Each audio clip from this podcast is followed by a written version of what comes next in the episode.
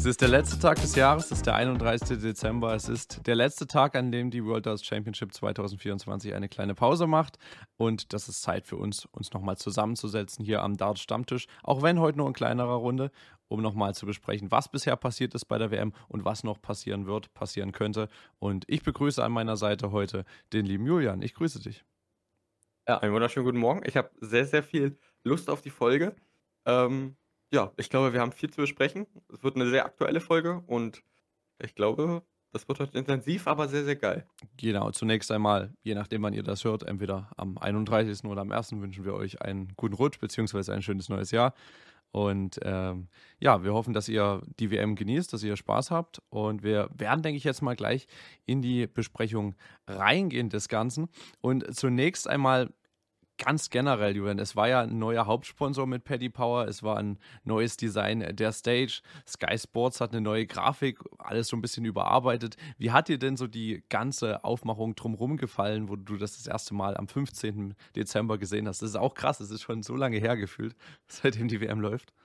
Ja, also ich muss sagen, ich bin da so reingegangen und habe es angemacht und dann habe ich gesehen, Bands gegen Dötz und es war so, es war so, ich weiß nicht, ich hatte ein bisschen Gefühl, als wäre schon Weihnachten so. Man alles so aufeinander und äh, komplette Überforderung, wie damals, wenn der Weihnachtsmann da war. Man wusste nicht so recht, wo kann man gucken, was, was findet man noch. Ähm, oder wie bei Ostern vielleicht ein besseres Beispiel. Ich fand die Stage sehr, sehr geil, muss ich sagen. Ich finde die, ähm, die mit der beste Stage. Natürlich ist man an dieses William Hill gewöhnt und findet das immer geil. Aber ich muss sagen, ähm, designtechnisch ist das wesentlich besser. Und ähm, Paddy Power für mich bisher auch ein ganz vernünftiger Sponsor. Darauf kommen wir dann wahrscheinlich nochmal zu sprechen. Mit dem Prostatakrebs.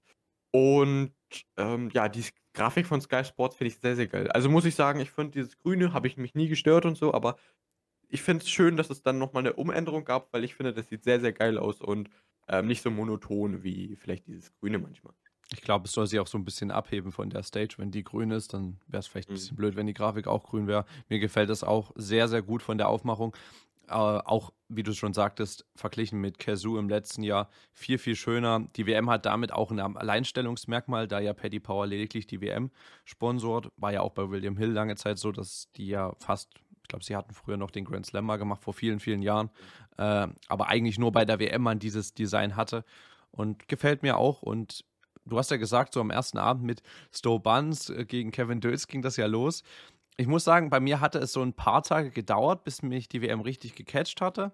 Das war dann so mit den ersten Auftritten so von einem Luke Littler und den ersten Auftritten von den deutschen Spielern dann auch, wo ich so richtig dann im WM-Game war, weil so die ersten Tage, ja, war es dann so ein bisschen hat man sich so durchgeschleppt, es war unterhaltsam, aber dann war dann wirklich halt immer das Highlight das Spiel vom Gesetzen, so was ja meistens dann so eine äh, Session abschließt bei dem Beginn der WM.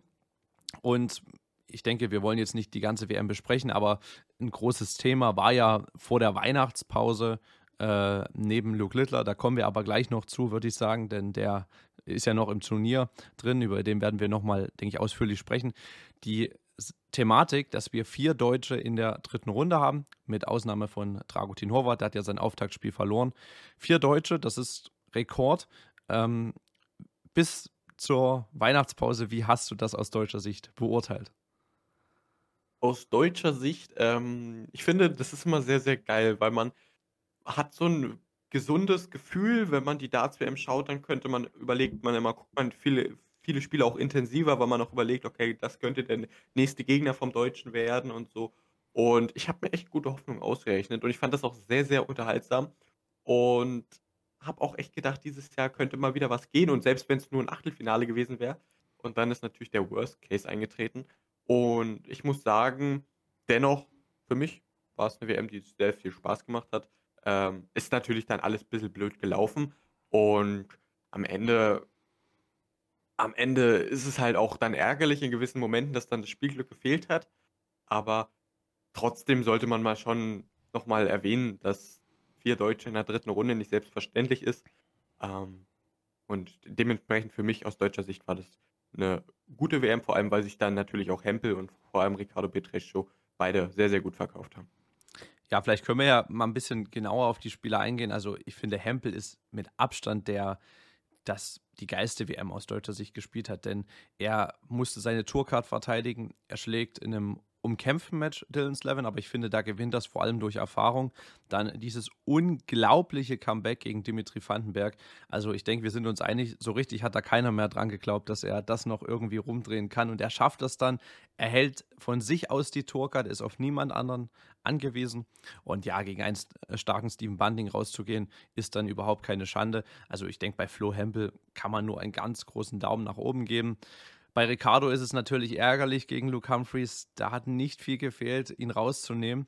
Trotzdem kannst du auch bei Ricardo eigentlich nichts Negatives sagen, denn das ist sein WM-Debüt. Er ist ungesetzt, kommt in Runde 3 und wenn man sich halt mal anguckt im nächsten Jahr, er ist beim Matchplay dabei durch seinen European äh, Tour-Sieg, steht er ja da in den Rankings sehr gut. Er wird äh, den Grand Prix spielen. Also der wird ja in der Rangliste noch weiter nach oben klettern, so wie es aussieht, im nächsten Jahr dann auch gesetzt sein bei der Weltmeisterschaft. Also wir erleben da so eine gute Entwicklung. Ähm, bei Martin und Gaga muss ich sagen, da war ich schon ein bisschen enttäuscht gewesen, so äh, einfach aus Fansicht. Gerade bei Martin, weil bei Scott Williams echt ein knappes Spiel war und ach, dann verliert er das noch. Und bei Gaga war es halt einfach zu wenig so. Also ähm, bei mir war dann zunächst auch mal eine große Enttäuschung da, weil die beiden deutschen Spiele waren ja direkt hintereinander. So, das war auch so von der Ansetzung als Fan her, fand ich ein bisschen schwierig. Richtig doof, ja. Ja, weil ich war so down nach dem Spiel von Martin und dann hat dann gleich Gaga gespielt und sich dann nochmal so aufzuraffen, das war dann irgendwie ein bisschen schwer für den Kopf gewesen. Aber gut, mit so ein paar Tagen Abstand sehe ich das auch ein bisschen entspannter.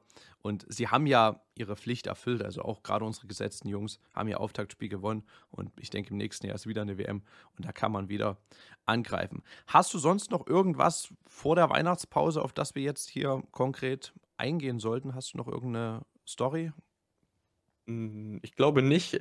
Wenn ja, also ganz kurz nochmal an die Zuschauer. Wir werden nach der WM nochmal eine komplette Folge machen. Da werden wir dann vor allem diese Highlights nochmal, die deutschen Spiele genauer besprechen. Dann natürlich auch mit Early, der heute leider nicht äh, da ist. Genau. Und äh, da werden wir dann nochmal ein bisschen intensiver alles betrachten. Und jetzt war eigentlich unser Ziel, dass wir nochmal auf die Viertelfinalisten gucken und nochmal so vielleicht ein bisschen deren Turnierverlauf ähm, analysieren und auch schauen, wie ähm, die nächsten Spiele ausgehen können. Und ich bin sehr, sehr gespannt. Wollen wir da direkt reingehen? Genau, ich gehe einfach mal die Reihenfolge durch, wie sie gespielt werden. Also es geht ja in der Mittagssession los am 1. Januar. Und da haben wir Chris Doby, der auf Rob Cross treffen wird. Chris Doby hatte sich ja im Achtelfinale gegen den Bully Boy durchgesetzt, spielt dort eine 102 im Average, schlägt ihn mit 4 zu 0. Das war ja von vielen so ein bisschen oder auch von mir zum Beispiel das, was ich in meiner Prognose zur WM vermutet habe. Das war eine der wenigen Sachen, mit dem ich ausnahmsweise richtig lag bei dieser WM. Ähm, war das für dich äh, dann auch trotzdem eine Überraschung oder war das bei den Leistungen des Bully Boys, die davor, wie ich fand, okay waren, aber er musste schon in seiner ersten Runde gegen den starken Kevin Dötz kämpfen, ist gegen Rasma gut durchgekommen, aber bei Doby muss ich sagen, hat hat stark gespielt, aber es war für mich überhaupt keine Überraschung, dass er sich hier so klar dann auch gegen den Bullyboy durchgesetzt hat. Der Bullyboy spielt das erste Turnier des, des, des WM, äh, der WM. Das Und erste Spiel. Da muss ich sagen. Du hast das erste Turnier gesagt. das erste. Ja, okay. Nee, dann das, das erste Zweitrundenspiel der WM genau. am ersten Tag. Und da muss man sagen, er wurde ja gefordert von Kevin Dötz und er hat da gut gegengesetzt. Und ich dachte wirklich, okay, gut, das kann tatsächlich doch so nochmal so ein Knotenlöser sein. Vielleicht letztes Jahr den Pot geholt, dass dann die positiven Erinnerungen kommen oder dergleichen. Und ich dachte, das kann gehen. Gegen Madas Rasma hat er das auch souverän runtergespielt, auch wenn Rasma da das Tempo teilweise wirklich rausgenommen hat. Und dann gegen Doby geht der unter und das liegt aber auch daran, weil Doby halt einfach extrem gut gespielt hat. Also ich muss jetzt nicht mal sagen, dass, dass äh, Smith jetzt hier komplett unter seinem Standard gespielt. Ich glaube, der hat auch über 100 gespielt. Ja. Und Doby war einfach konsequent. Der spielt einfach, also sehr, sehr underrated, aber richtig gute WM. Ich finde, über ihn wird kaum gesprochen. Und er ist für mich wirklich ein Titelkandidat, weil er hat eine super Scoring Power. Er ist auch reif, meiner Meinung nach. Und wenn dann die Doppel bei ihm laufen, was ja dann teilweise der Fall ist, und dieses Timing kommt, was so unfassbar stark ist, vor allem dann in diesem Spiel von gegen Ross Smith, was ja auch ein Bomben-Drittrund-Match war, das, das, ist, das ist stark und ich bin sehr, sehr gespannt ähm, auf dieses englische Duell. Ich wollte dich mal ganz kurz noch mal was fragen und zwar zu der Ansetzung. Ich finde das nämlich ziemlich interessant. Mhm. Und zwar ist es so, dass El, was, wo ist er? Rob Cross tatsächlich bisher nur Mittags-, Nachmittagssession spielt. Also nur. Der darf keine einzige und sicherlich, Michael van Gerven packst du nicht in die Afternoon-Session, aber jetzt mal äh, hier dieses Michael van Gerven gegen Scott, Williams Spiel, das ist ja dann wirklich, also ich will ja nichts beschwören, aber ich kann mir nicht vorstellen, dass Scott Williams der, da irgendwas liefert und deswegen finde ich die Ansetzung immer ein bisschen komisch und dieses Spiel dann so als Aufmacher verstehe ich nicht, finde ich ein bisschen fraglich von der PDC. Ja, bei Cross, man muss halt mal gucken, gegen wen er davor gespielt hatte. Er hatte ja in der dritten Runde gegen De Graaf gespielt, davor hat er gegen Tricol gespielt. Das war ja auch, glaube ich, alles Nachmittagssession bei ihm. Hm. Ich denke, es liegt dann auch häufig so ein bisschen an den äh, Gegnern, die er hat. Gut, bei Clayton gestern, ja, aber sonst hatte man hatte halt auch ein gutes Line-up für einen Abend gehabt, sage ich mal. Äh, es war auch sehr schwer, muss ich sagen. Also ich möchte jetzt auch nicht in der Haut der PTC stecken, da zu unterteilen, was packe ich in die Nachmittagssession und was in die Abendsession, weil theoretisch bei dem Hype von dem Luke Littler hätte ich mich auch, oder hätte es mich nicht gewundert, hätte er abends gespielt. Er spielt jetzt das zweite Spiel am das Nachmittag mich, gegen Dolan. Das hätte mich aufgeregt. Ja, ja, aber es, es wäre nicht überraschend gewesen, weil ne, man sieht, wie er gehypt wird äh, und deshalb Van Gerven hat halt irgendwie so den Status, der spielt halt ja. irgendwie immer abends. So Luke Humphreys gegen Chizzy verstehe ich, dass man das in den Abend packt, aber vielleicht hätte ich da auch eher einen Doby gegen den Cross gesehen, da ich das als die ausgeglichenere Partie als Scott Williams und Michael van Gerven ansehe. Also wir hatten ja, oder du hast schon über Chris Doby ein bisschen was erzählt. Sein Gegner ähm, Rob Cross, wie ich finde, spielt eine richtig gute WM. Der so ein bisschen auch ja, unterm Radar läuft, schlägt äh, Johnny Clayton mit 4 zu 0. Ein sehr, sehr schwacher Johnny Clayton. Wie ich finde, da läuft irgendwie gar nichts mehr zusammen. Weder Scoring noch Doppel. Spielt hier eine knappe 90 im Average, aber du hattest nie das Gefühl gehabt in dem Match, dass er irgendwie zurück in, in, das Spiel nochmal kommt. Er hatte auch große Probleme in seiner Runde davor gegen Ratajski, wo ich mir auch denke, da hat Ratajski eine Chance ausgelassen, hier weiterzukommen. Das war einfach von ihm auch zu wenig. Äh, auch gegen Steve Lennon schon. Also große Sorgen mache ich mir äh, um ihn für das kommende Jahr. Äh, zurück zu Rob Cross äh, der ja auch gegen Jeffrey de Graaf sich durchgesetzt hatte. Mit 4 zu 2 spielt er auch eine 101 im Average. Er überzeugt mich, muss ich sagen. Er kommt hier von Runde zu Runde und gegen Doby ein Spiel, was ich 50-50 sehe, wo es mir auch schwerfällt, da einen Sieger zu tippen. Äh, Freue mich sehr auf ähm, Voltage, ihn weiter zu sehen. Ich bin, ja, ich bin auch kleiner Voltage-Fan. Ich weiß auch gar nicht, woher das kommt, aber ich hoffe, dass, äh, dass, dass wir dann ein spannendes Spiel sehen und dass die beiden zeigen, dass es nicht gerechtfertigt ist, dass sie die Nachmittagssession spielen. Genau. So ein bisschen den ja, vielleicht auch einer für die Premier League, Rob Cross, so muss man einfach sagen, auch so vom Ranking, wenn er da noch ein paar Runden übersteht. Also er will ja auch, so wie man das immer raus in den Interviews da zurück hin. Dorby war in diesem Jahr dabei, hat, hätte bestimmt da auch nichts gegen. Also mal gucken. Man muss halt, denke ich, auch nach der WM wissen wir da das Line-Up, das wird ja meines Wissens nach am 4. bekannt gegeben, wenn ich das beide so richtig verstanden habe. Man will ja dieses Jahr nicht mehr auf das Masters warten. Und ja, also sehr interessant alles. Gut, machen wir den Haken dran oder wollen wir hier gleich einen Tipp machen oder machen wir das zum Schluss? Ähm, wir tippen. Oder? Okay, dann tippen wir gleich. Äh, wer möchte zuerst? Ich fange an. Ähm, ich habe das Gefühl, dass Chris Doby ein bisschen besser spielt und äh, ist für mich auch hier so teilweise ein bisschen der leichte Favorit. Ich gehe dennoch mit Rob Cross, vielleicht kann er ein bisschen Erfahrung ausspielen und wenn es wichtig wird, dann äh, sehe ich ihn dieses Jahr in Form und ich hoffe, dass er ins Halbfinale einzieht. Hm, schwierig, das Spiel. Ich sage einfach mal Dobi, aber das ist jetzt nur aus dem Bauch raus. Also 50-50, absolut. Gut, dann Luke Littler gegen Brandon Dolan. Zwei Spieler, die also eine grandios sind, einfach ja. grandios, wie, wie, die hierher gekommen sind. Ähm, fangen wir mal, fangen wir mit Dolan an. Der schlägt im Auftaktspiel Mickey Mantle im Sudden Death Leg. Da haben viele gedacht, so, das wird ein langweiliges Match, weil beide jetzt nicht den schnellsten Rhythmus haben. Haben sie auch nicht, aber das war Nachmittagssession und ich saß hier wirklich und fand das Spiel aber echt unterhaltsam, weil es ging ja wirklich bis in das letzte Leck der Partie. Menzel hatte, glaube ich, sogar mehr Lecks gewonnen, verliert aber am Ende gegen seinen Kumpel Brandon Dolan, haben ja auch mal zusammen World Cup gespielt. Äh, aber gut, dann kommt dann die dritte Runde, spielt gegen Price und nimmt den dort raus. Nimmt den dort raus. Ich glaube, was war es? Ein 4 zu 2 über äh, Gervin Price. Äh, ja. genau, ein 4 zu 2. Und gestern zum Zeitpunkt der Aufnahme, geht es dann für ihn weiter gegen Gary Anderson und auch den besiegt er mit 4 zu 3 und steht im Viertelfinale der Weltmeisterschaft. Das ist das zweite Mal. Er war 2019 schon mal im Viertelfinale.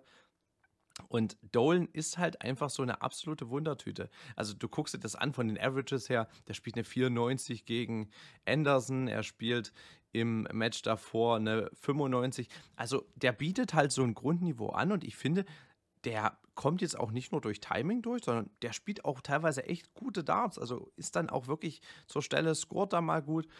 Dolan ist richtig, richtig gut in Form. Und gegen Luke Littler bin ich gespannt, ob er auch da seinen Vorteil seiner großen Erfahrung und anscheinend haben ja viele Spieler große Probleme gegen ihn zu spielen. Vielleicht hat er da durchaus eine Möglichkeit, Luke Littler rauszunehmen. Also ich muss sagen, mit dem Timing, widerspreche ich dir. Ich fand, er hat beide Spiele divers über Timing gewonnen. Also ich fand das heftig. Er hat ja in zwei Spielen hintereinander äh, weniger Lecks als der Gegner gewonnen und gewinnt das Spiel am Ende trotzdem. Und was ich so geil finde bei ihm, dass er in wichtigen Momenten dann wirklich diese 140er raushaut. Ja. Und die sind ja gar nicht, die sind ja gar nicht so extrem, die 180er, Maximum auch mal unten auf der 19 ab und zu mal da. Aber was ich so finde, ist, dass Brandon Dolan, wenn es wichtig wird, dann wirklich dann da ist mit den, mit den hohen Scores. Und äh, ich finde, er lässt dann auch mal ab. Also so, wenn, ja, wenn er hinten ist in einem Leck, dann, dann macht er sich da auch einen ganz entspannten. Ähm, aber in den wichtigen Momenten versucht er dann wieder da zu sein. Und das finde ich ziemlich, ziemlich interessant. Ich muss persönlich sagen, finde ich ein bisschen ärgerlich, ne, dass er sich dann mhm. durchgesetzt mhm. hat gegen Price. Anderson, ich fand, auf das Spiel hatte ich unfassbar doll Bock. Ähm, ich glaube, Gervin Price war ja auch beide, unser beider Tipp für den, für den ja. WM-Titel. Äh, und das ist ein bisschen schade gewesen, aber Brand Dolan, die Leistung muss man anerkennen. Ich ja, bin absolut. ziemlich fasziniert von seiner, von seiner äh, Performance. Bin Ab sehr, sehr gespannt. Als Nummer 28 hier gesetzt und der, der, der geht ja auch ein bisschen nach vorne jetzt, ne? Der ist aber tatsächlich noch die 28 der Welt. Der muss noch ein Spiel gewinnen, um äh, einen Sprung nach vorne zu machen. Der ist immer noch auf der 28. Ja, ja, krass. Also ich gebe dir da absolut recht. Dolan überzeugt mich hier einfach und er macht sich auch keine Platte, ne? Wenn man sich das gegen Anderson anguckt, er führt 2-0 und dann kommt Anderson, holt drei Sätze am Stück, aber Dolan denkt sich einfach, okay, dann hole ich mir das Spiel trotzdem noch. Der ist so ein abgezockter Spieler. Also, der hat ja auch schon ein paar Leute mal rausgeschmissen. Wir haben es ja in diesem Jahr erlebt. Van Gerven geht beim Matchplay gegen ihn raus. Aber dass der das immer wieder schafft und irgendwie jedes Mal auch unterschätzt wird von allen, finde ich faszinierend. Kommen wir zu seinem Gegner. Luke Littler, der Nuke. Es ist ja die Sensation. Manche sagen, er ist overhyped, manche äh, sagen, lass den Jungen in Ruhe, manche feiern das absolut ab, was er macht. Und äh, wir gucken mal auf seinen Turnierverlauf. Er hatte ja dieses krasse Auftaktspiel gegen äh, Christian Kist mit einer 106. Dann ging es in der zweiten Runde gegen Gilding weiter. Da musste er, also fand ich, das war das einzige Spiel, wo er wirklich richtig fighten musste. Er setzt sich da gegen Gilding mit 3 zu 1 durch. Er ist halt auch, äh, Andrew Gilding, ein sehr schwer zu spielender Gegner von seinem Rhythmus her. Aber er kommt auch dadurch. Er hat in den entscheidenden Momenten da so ein bisschen das Spielglück auf seiner Seite gehabt, setzt sich auch dadurch. Steht dann in der äh, dritten Runde gegen Matt Campbell, der zuvor ja Wade geschlagen hatte. Ich hätte trotzdem gerne Wade gegen Littler gesehen, aber so kam es dann nicht. Littler 4 zu 1 mit einer 97 sich durchgesetzt und dann spielte gegen den Barney in der vierten Runde. Auch Barney eine super WM gespielt. In einem Achtelfinale cool, Raymond van Barneveld da nochmal zu sehen und macht auch kein schlechtes Spiel gegen Luke Littler, aber verliert mit 4 zu 1. Littler spielt eine 105 im Average. Boah, wo, also, was macht der Junge? Julian, sag's mir.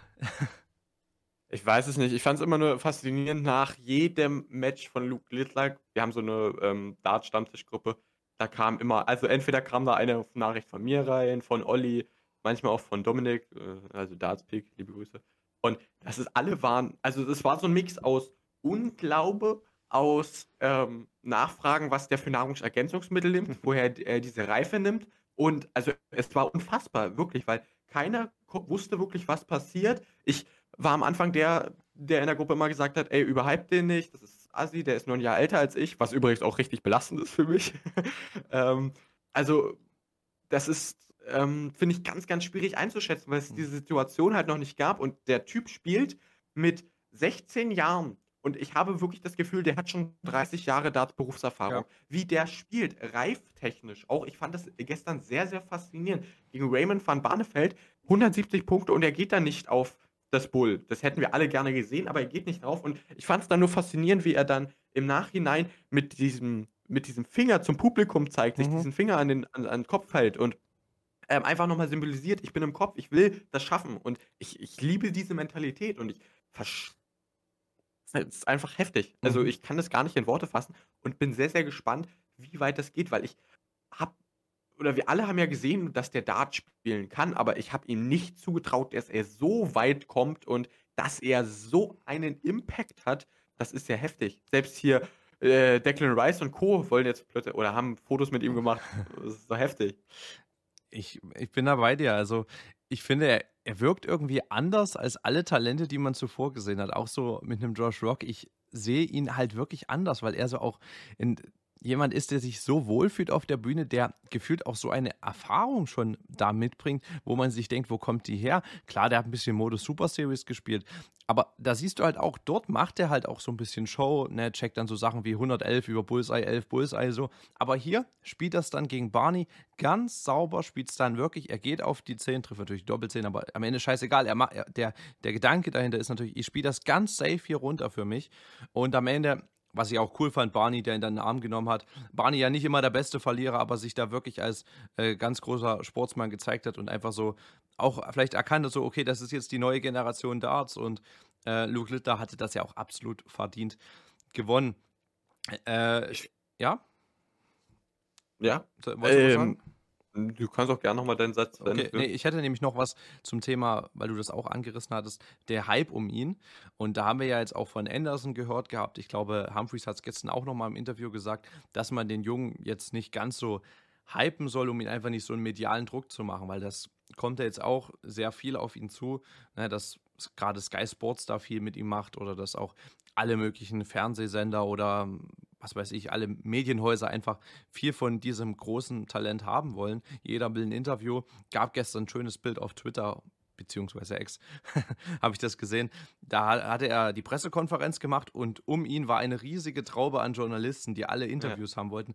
Also du merkst, es ist so ein Hype um diese Person, wo ich einfach wo ich hoffe, dass er daran nicht zerbricht. Und ich denke, er hat ja ein gutes Management, die ihn da, denke ich mal, auch so ein bisschen ähm, in Anführungsstrichen beschützen vor dem ganzen medialen Rummel. Und ich hoffe, dass er einfach so befreit spielen kann. Ja. Ich finde es faszinierend, dass Luke Littler ja nicht nur irgendwelche Spiele gewinnt, sondern dass ich sagen muss, ich finde, er hat es, auch wenn du mir da vielleicht widersprichst, ich fand, er hat jetzt alle seine Spiele komplett dominiert. Ne? Klar, Gilding gegen Littler, ja. ähm, das war knapp und das war vielleicht nicht ganz so überzeugend, aber wir sprechen hier trotzdem von einem 3 zu 1 Erfolg ja. äh, von Littler. Und ich hatte, also ich habe das Spiel gesehen, sicherlich hatte da ein paar Doppelprobleme drin, aber ich fand dennoch, dass ähm, das in einem Moment war, wo Andrew Gilding nicht ganz angreifbar war.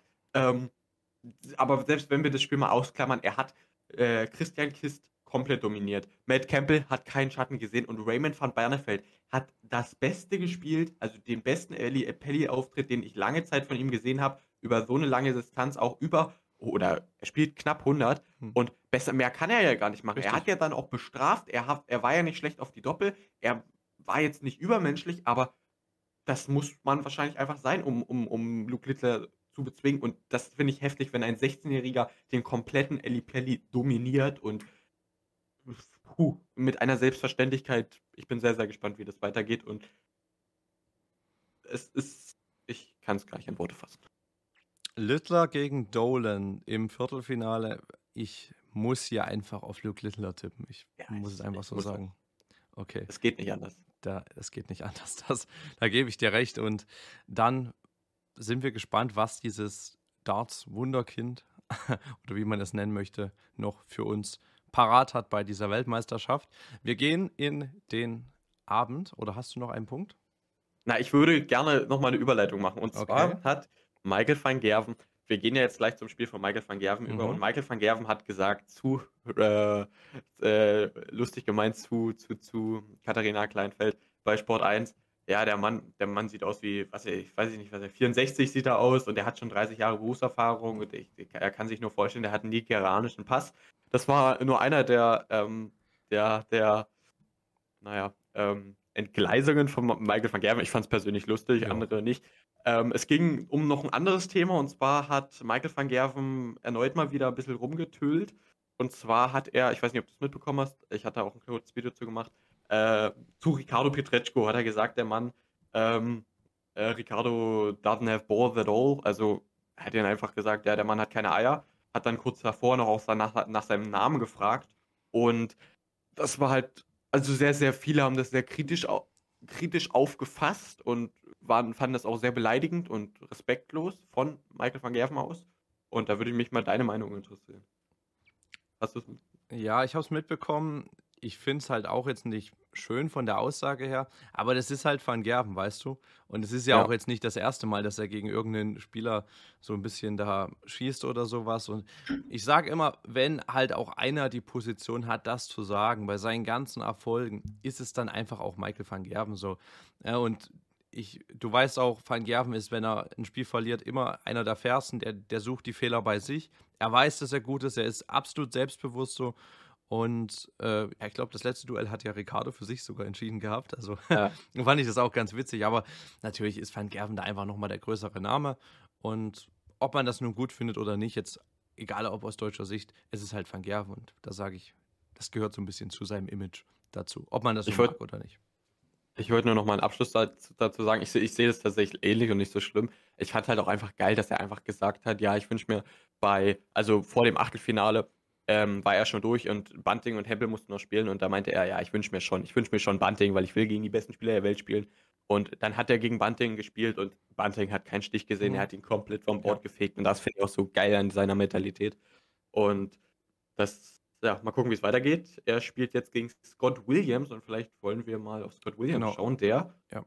Ich, ich, ich, hätte, kann ich noch ganz kurz zu Van Gerven was ja. sagen, weil du das mit Bunting ansprichst. Ich finde, du hast in dem Spiel auch gemerkt, der wollte hier absolute Statements setzen. Van Gerven, der ja. wollte dem richtig mal einen einschenken, weil den hat das genervt, dass so viel über den Bunting gesprochen wurde, weil der hat dann gesagt, okay, passt mal auf euer Bunting in allen Ehren, aber den will ich es hier mal zeigen und das hat er dann in einer beeindruckenden Art und Weise gemacht. Äh, Van Gerven spielt ein Riesenturnier, also ich glaube noch ohne Satzverlust bei dieser WM und spielt so stark und souverän. Ja, und gegen Scott Williams, du hast es angesprochen, auch jemand, den man nicht also auf dem Zettel haben konnte für ein Viertelfinale. Der hatte in seiner zweiten Runde Noppert geschlagen gehabt mit 3 zu 0. Und dann gab es da dieses Duell mit Martin Schindler mit auch so ein paar unschönen Aussagen von ihm. Also er hat sich ja dafür jetzt auch, glaube ich, mehrmals schon entschuldigt dafür.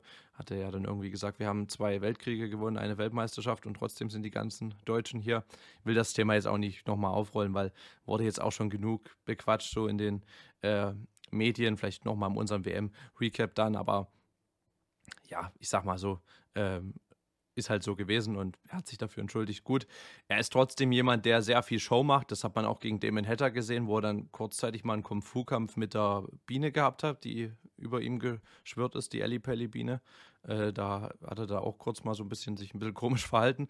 Aber er kommt auch dadurch gegen Damon Hatter. War jetzt auch nicht das Riesenspiel. Also beide spielen äh, eine gute 92 im Average. 4 zu 1 am Ende. War von Hatter dann einfach auch zu wenig, um Scott Williams zu gefährden. Aber der macht dann sein Ding. Ich finde auch gegen Schindler war das sehr krass zu sehen, wie wenig Fehler er dann hinten raus gemacht hat, dass er das so eiskalt runterspielt. Äh, durchaus jemand, wo ich sage, der kann schon gut spielen, aber ich glaube nicht, dass er gegen Van Gerven was ausrichten wird, weil dafür ist Van Gerven zu stark. Ja, also ich fand Williams immer dann gut, wenn es um Druck ging. Er meinte ja auch, er pusht dieses, er pusht dieses Publikum immer auf, damit, weil es ihn besser macht. Ähm, ich glaube aber nicht, dass es dazu kommt, dass es ihn besser macht, weil er gegen Van Gerven gar nicht zu diesem letzten Punkt kommt. Und Van Gerven, das muss man sich nochmal vorstellen, der steht im Viertelfinale der WM, ohne einen Satz abzugeben. Mhm. Was ist das für eine kranke Leistung? Und ich sehe das ja hier nicht mal so, dass, also es ist ja nicht mal unwahrscheinlich, dass Scott Williams hier einen Satz holt. Äh, also keinen Satz holt. Sicherlich, die Distanz ist länger, aber wenn, lasst mal Van Gerven hier einen richtigen Sahnetag erwischen und dann steht er im Halbfinale ohne Satzverlust. Also das ist schon wieder geisteskrank. Und ähm, ich fand, Van Gerven hat auch nicht gegen Gegner gespielt, die ähm, irgendwie jetzt komplett schwach waren. Mhm. Sicherlich ein, in Bunting hätte man stärker erwartet, auch ein Richard Feenstra vielleicht, aber ich fand, das waren trotzdem einigermaßen vernünftige Gegner und ja, ich finde, er ist einer der, oder er ist der absolute Top-Favorit auf den Titel. Ich sehe halt so ein bisschen die Parallelen noch zum letzten Jahr. Da hat er ja auch äh, bis zum Finale, also im Viertelfinale und Halbfinale, jeweils gegen Doby und Vandenberg, keinen einzigen Satz abgegeben und verliert dann das Finale. Mal gucken, ob es dann im Halbfinale vielleicht so eher dazu kommen könnte. Da würde er ja gegen Humphreys oder Chizzy spielen. Ich denke, wir können zu diesem Spiel übergehen, würde ich sagen. Wer gewinnt das Spiel? Achso, na, Vergerven. Also, ja. für mich klar. Ähm, Humphreys gegen Dave Chisnell. Äh, machen wir mal mit Chizzy einfach hier los. Der am, ich glaube, zweiten WM-Tag war schon seine Zweitrundenpartie hatte gegen Cameron Menzies. Hatte da den ersten Satz abgegeben, war so ein bisschen noch am struggeln, kommt dann aber äh, durch und gewinnt dann gegen einen schwachen Gabriel Clemens, der erst viel zu spät in sein Spiel gefunden hatte in der äh, dritten Runde. In der vierten Runde, da hatten wir das Duell gestern am Nachmittag gehabt, ein 4 zu 2 Sieg über Daryl Gurney, der im Achtelfinale ist und trotzdem muss man sagen, bei dem, was man in den letzten Jahren von Gurney gesehen hat, geht das wieder in eine bessere Richtung. Also der hat mir eigentlich gut gefallen und ich denke mal, der kann mit dem Achtelfinale auch gut leben. Chizzy mal wieder im WM-Viertelfinale, spielt vor allem und das muss ich sagen, bis auf vielleicht so den ersten Satz gegen äh, äh, Cameron Menzies, relativ konstant und relativ konstant gut. Er macht so einfach sein Ding. Das ist was, was man bei Chizzy nicht immer gesehen hat. Bei Chizzy ist immer dieses, dieser Kontrast ganz groß zwischen seinem A-Game und seinem äh, C-Game. Also er spielt tatsächlich, oder er spielte häufig immer so 100 plus und dann war er plötzlich der beste Spieler der Welt gefühlt. Hm. Und am nächsten Tag war er dann wieder tagesabformabhängig und hat an der 90 gekratzt. Und ich glaube, was Chizzy jetzt mittlerweile hat, vielleicht, oder jetzt vielleicht auch diese WM zeigt, ist, dass er ein vernünftiges B-Game hat und dass er auch mit seinen B-Game-Spiele gewinnt. Und ich fand, er hatte keine richtige, ähm, richtige Spiel jetzt drin, wo er 100 plus gescored hat und alles war top und alles war super, ähm, sondern er spielt ein vernünftiges Tier, äh, Spiel, äh, Turnier. Er ackert sich durch jedes Spiel. Und das ist nicht ganz groß, Konstanz, aber in den wichtigen Momenten ist er da und wenn er gegen Luke Humphreys gut reinkommt, der ja in allen seinen Spielen nicht gut reingekommen ist, mhm. dann kann da wirklich was gehen, finde ich. Ja, Coolant Luke, wir können über seinen Gegner sprechen, also den Gegner von Dave Chisnell.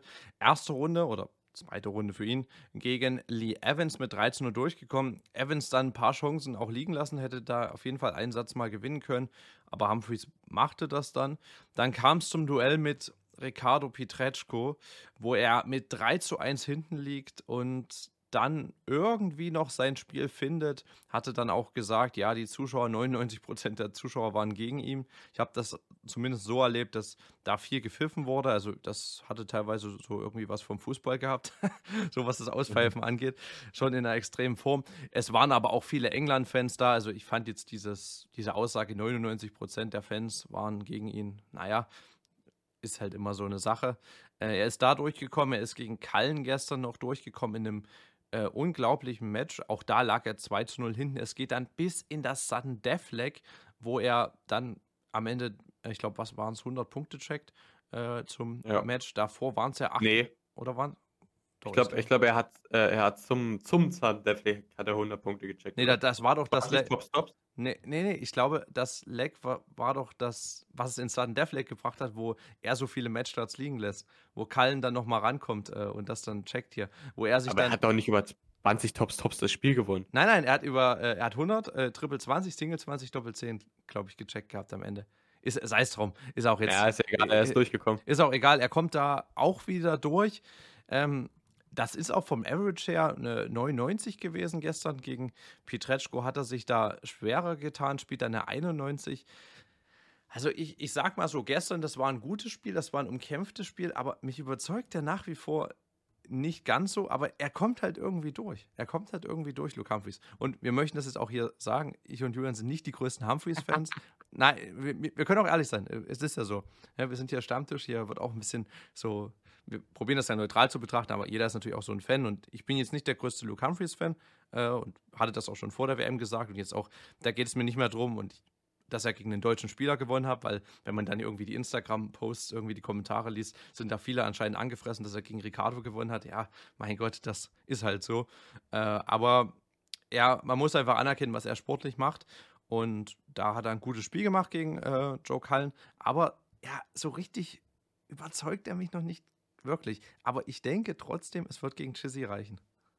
Ich bin ähm, tatsächlich, wollte nur noch ganz kurz was dazu sagen zu dieser Situation mit Ricardo und äh, Humphreys, mhm. dass Humphreys nach dem Spiel so viel gemeckert hat. Das fand ich ein bisschen unangemessen, weil am Ende gewinnst du ein Spiel und sicherlich kann man sich darüber aufregen, aber am Ende dann noch Ricardo da teilweise einen Vorwurf zu machen mit, ja, Ricardo, weiß ich nicht, nur weil der sich dann am Ende da nochmal hingestellt hat und sich für die Fans entschuldigt hat, ähm, ich weiß nicht, dann hat Ricardo dann noch sein Fett wegbekommen. Also ich weiß nicht, Ricardo wurde irgendwie auch von der kompletten Weltspitze einmal im Turnier über, über den Boden gewischt. Also der hat ja nur sein Fett wegbekommen, der Arme. Ähm, und ich weiß nicht, ob man da so viel rummeckern muss, vor allem wenn man dann gewonnen hat. Das zeigt für mich nicht ganz so von, von Stärke und war für mich auch ein bisschen das Ablenken der eigenen Leistung und nach Fehlern suchen. Das, was zum Beispiel Van Gerven meiner Meinung nach nicht machen würde. Hm der sie würde sicherlich ansprechen, okay, Publikum ist nicht gut, aber der, der würde die Fehler dann bei sich suchen. Und ich fand, es waren jetzt keine überzeugenden WM-Auftritte. Aber vielleicht braucht es das auch und das ist auch vielleicht so ein klassischer Weg, um Weltmeister zu werden. Wenn er jetzt hier vernünftig spielt gegen Chizzy, dann kann er sich reinarbeiten ins äh, Turnier und dann kann es ein richtig geiles Match werden gegen MVG. Ich hoffe auf Chisnell ganz, ganz doll, weil ich will, also ich, ja, ich hoffe, ich hoffe auf Chisnell, dass äh, Chizzy gut reinkommt. Realistischerweise muss ich aber sagen, dass Luke Humphreys sich hier äh, durchsetzt. Da bin ich d'accord mit dir. Ich sage auch, Humphreys macht das und hoffe aber auf den guten Chizzy. Aber es wäre schon ein geiles Halbfinale, da brauchen wir nicht drum herum reden. Van Gerven gegen Humphreys. Davon hatten wir alle so ein bisschen geträumt. Vielleicht nochmal zum Abschluss die Frage, wer kommt ins Finale, wer wird Weltmeister? Michael van Gerven gegen Luke Humphreys ähm, wird sich Michael van Gerven durchsetzen aufgrund seiner Erfahrung, seiner Medialität. Und da Humphreys äh, Schwächen in seinem Spiel aufzeigt, die Van Gerven gnadenlos bestrafen wird. Bei Rob Cross gegen Luke Littler, ich glaube, egal ob es Rob Cross oder äh, Chris Doby wird, ich glaube, dieser wird ins Finale einziehen und am Ende wird es dann sein, meiner Meinung nach, also jetzt Cross, Doby gegen Van Gerven und ich glaube, dass Michael Van Gerven Weltmeister wird. Okay, ich gehe auch mit Van Gerven ins Finale und überlege halt noch bei Littler, weil bisher hat er gut gespielt, aber er hat halt noch nicht gegen so einen absoluten Top Gun gespielt. Weißt du, wie ich meine? Also klar, mhm. Barney in allen Ehren, so, keine Frage. Er hat auch gut gespielt. Aber ich bin dann gespannt, wie es jetzt wäre. Wir gehen davon aus, dass er Dolan schlagen wird, einfach bei dem sein Stand. Es ist auch total krass, dass man jetzt hier das als selbstverständlich ansieht ja. so. Das ist Wahnsinn. Aber gegen Doby und Cross wäre es, glaube ich, nochmal was anderes so vom Spiel her. Ich kann mir auch vorstellen, dass er die dann knackt. Littler gegen Van Gerven wäre so ein geiles Finale, deshalb sage ich das, das auch einfach. Vor. Ich, ich, ich sage das auch einfach, Littler gegen Van Gerven und vielleicht holt das ja sogar dann der, der Luke, aber vielleicht wäre das zu viel des Guten. Das wäre zu viel. Er also, hat ja, das, das ja? Faszinierende, ich habe meine Checkout-Folge gehört, ähm, Oh, Checkout auch ein anderer Darts-Podcast. Jetzt machen wir ja Werbung. Oh, Wesentlich. Das schneiden wir raus. Nein. ähm, naja, auf jeden Fall hat Gavin Schulte da, glaube ich, schon gesagt, dass äh, Luke Littler der auf glaub, die fünfthöchste äh, Platzierung hat, was, was Wettquoten angeht. Also am fünf wahrscheinlich, am wahrscheinlichsten ist es laut den Wettquoten, dass Luke Littler gewinnt. Das finde ich faszinierend. Und dass so viele Leute damit wirklich recht haben. Weil ich glaube, das war ja letztes Jahr bei Josh Rock ähnlich, oder? Hm, ja, definitiv. Aber es ist trotzdem was anderes. Ich empfinde ja, das als so was anderes bei Littler ja. als bei Rock. Das ist ganz, ganz krass zu sehen weil er einfach auch so ein Dominator ist. Aber ich denke, wir werden in der WM-Nachbesprechungsfolge wirklich da nochmal ein bisschen ausführlicher äh, drüber reden, über ihn und wenn wir das ganze Turnier dann gesehen haben. Also ich sage jetzt einfach mal, am Ende glaube ich, wird Van Gerven das Turnier hier gewinnen, aber ich würde es einfach aufgrund der Geschichte mir für Littler irgendwie wünschen. Ich weiß, das ist jetzt absolut Fanboy und vielleicht bin ich da auch overhyped oder so, aber ich würde das so eine tolle Geschichte finden. Und das würde auch diese ganze WM, denn die muss, muss man jetzt auch vielleicht mal sagen. Wollte äh, ich auch jetzt gerade sagen. Genau. Uns beiden, oder auch jetzt Dominik hat es ja auch in der Gruppe ähnlich gesehen, so, äh, haben's oder haben die WM eher so ein bisschen negativ erlebt. Das war halt gerade nach äh, Weihnachten so eine große Enttäuschung da mit den Deutschen, wo man sich vielleicht ein bisschen mehr ausgerechnet hatte. Viele Spiele waren auch relativ klar vom Ergebnis, zum Beispiel Van Gerben gegen Banting. Hast du auch gedacht, na, vielleicht kann der Bunting ihn dann doch mehr ärgern, weil er gut in Form ist. Also es gab dann immer so ein paar Sachen, wo man sagt, oh, jetzt ist der raus, Price dann auch noch rausgegangen, hatten wir ja beide als Weltmeistertipp. Aber es gäbe noch so ein paar kleine Geschichten eben, wie halt einen Brandon Dolan, wie einen Luke Littler, die hier noch so diese WM einen geilen Turning, einen Turning Point geben könnten, wo man vielleicht am Ende sagt, ach, das war doch eine richtig geile WM. Mal gucken, was am Ende passieren wird. Ja, ich sehe ich ähnlich. Ich weiß jetzt nicht, ob Brand Dolan jetzt so ein krasser Turning Point wäre, wenn der jetzt so halb wieder Ja, aber ich, ich sag halt, diese aber, Geschichte von Dolan ist halt krass. So. Ja, ich fand es halt nur ein bisschen schade, dass, dass, dass ja. so viele Matches einfach eindeutig ausgingen. Ne? Und man hat sich so viel erhofft. Und natürlich ähm, war dieses Spiel von Badefeld-Littler zum Beispiel, haben sich viele Leute darauf gefreut. Aber ich muss auch sagen, das war das einzige Spiel gestern, worauf ich mich wirklich richtig gefreut habe, weil ich dachte wirklich, Kallen kann den Standard da nicht mitgehen. Also bis auf dieses Kallen-Hampel-Spiel muss ich sagen, äh, fand ich keine Spiele so richtig überzeugend, weil die so knapp waren. Und ich fand, letztes Jahr hatten wir die mehr. Ähm, Smith versus Clayton zum Beispiel.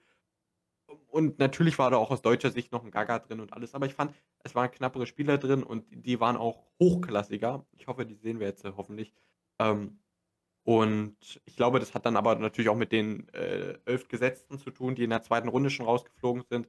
Und das zeigt dann natürlich auch, ich glaube, in 2019 hatten wir das auch mal, dass da, ich glaube, 19 Gesetzesspieler oder so, also auf jeden Fall eine ganz hohe Zahl, sind da rausgeflogen. Und jetzt, ja, hoffen wir, dass, dass, dass das noch ein bisschen Spannung aufnimmt.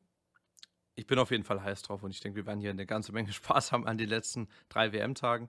Und wir werden uns dann auch nach der WM hören. Und ich bedanke mich schon mal würde ich sagen, von meiner Seite bei euch fürs Zuhören. Wir hören uns mit der großen WM-Analyse-Folge wieder. Dann geht es ja auch schon bald weiter nach der WM mit der Q-School und allem. Auch da wird es sehr, sehr spannend. Da haben wir vielleicht auch einen kleinen Gast hier mit in, im Podcast. Da könnt ihr euch drauf freuen. Und ja, das war's von mir. Kommt gut ins neue Jahr. Oder wenn ihr vielleicht schon im neuen Jahr seid, dann ein schönes neues Jahr. Gehabt euch wohl und macht's gut. Ciao.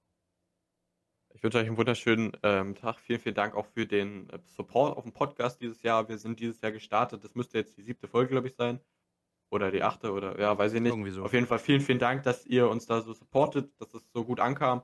Und ich, äh, wir sind da sehr, sehr dankbar für. Ansonsten ähm, kommt gut rein, rutscht gut rein, ähm, setzt euch Vorsätze, die ihr einsaltet. Oder müsst ihr auch nicht, das, die Vorsätze sind ja eh in der Kritik dauerhaft.